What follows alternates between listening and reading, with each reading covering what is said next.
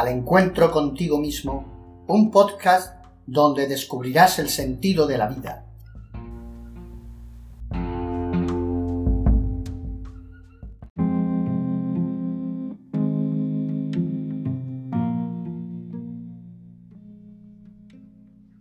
Alfonso X el Sabio.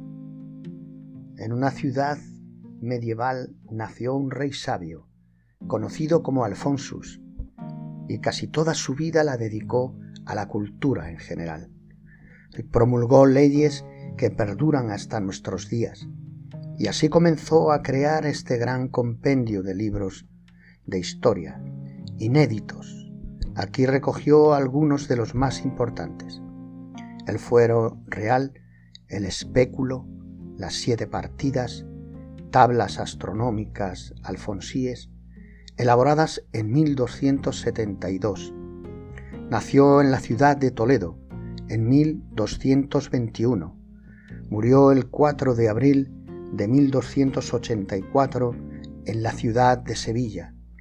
Otros libros importantes fueron Historia de España, La Gran y General Historia, redactadas en lengua romance, como prueba del importante apoyo del monarca al idioma castellano.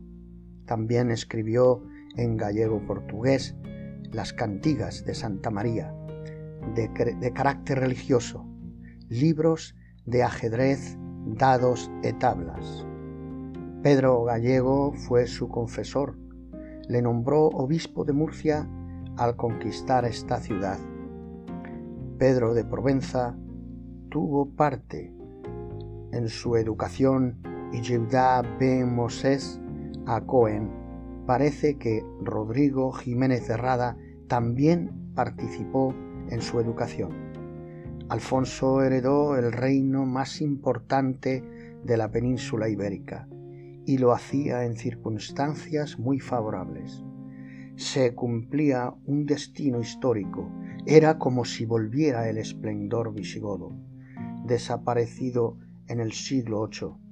La invasión musulmana lo primero que favoreció fue la ciencia, con la astrología y astronomía, el derecho, la historia y la poesía.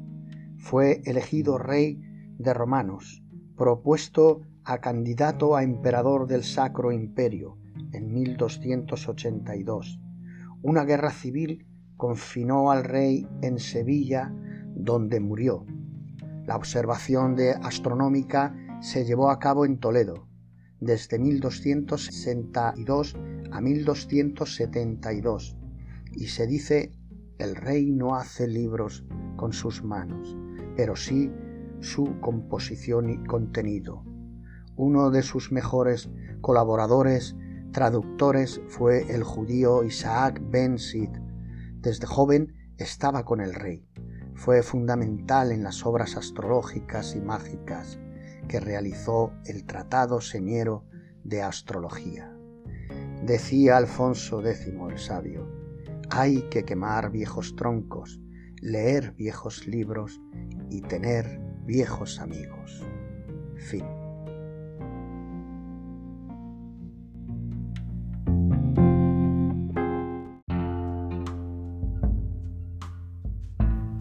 Y recuerda que al encontrarte contigo mismo descubrirás el sentido de la vida.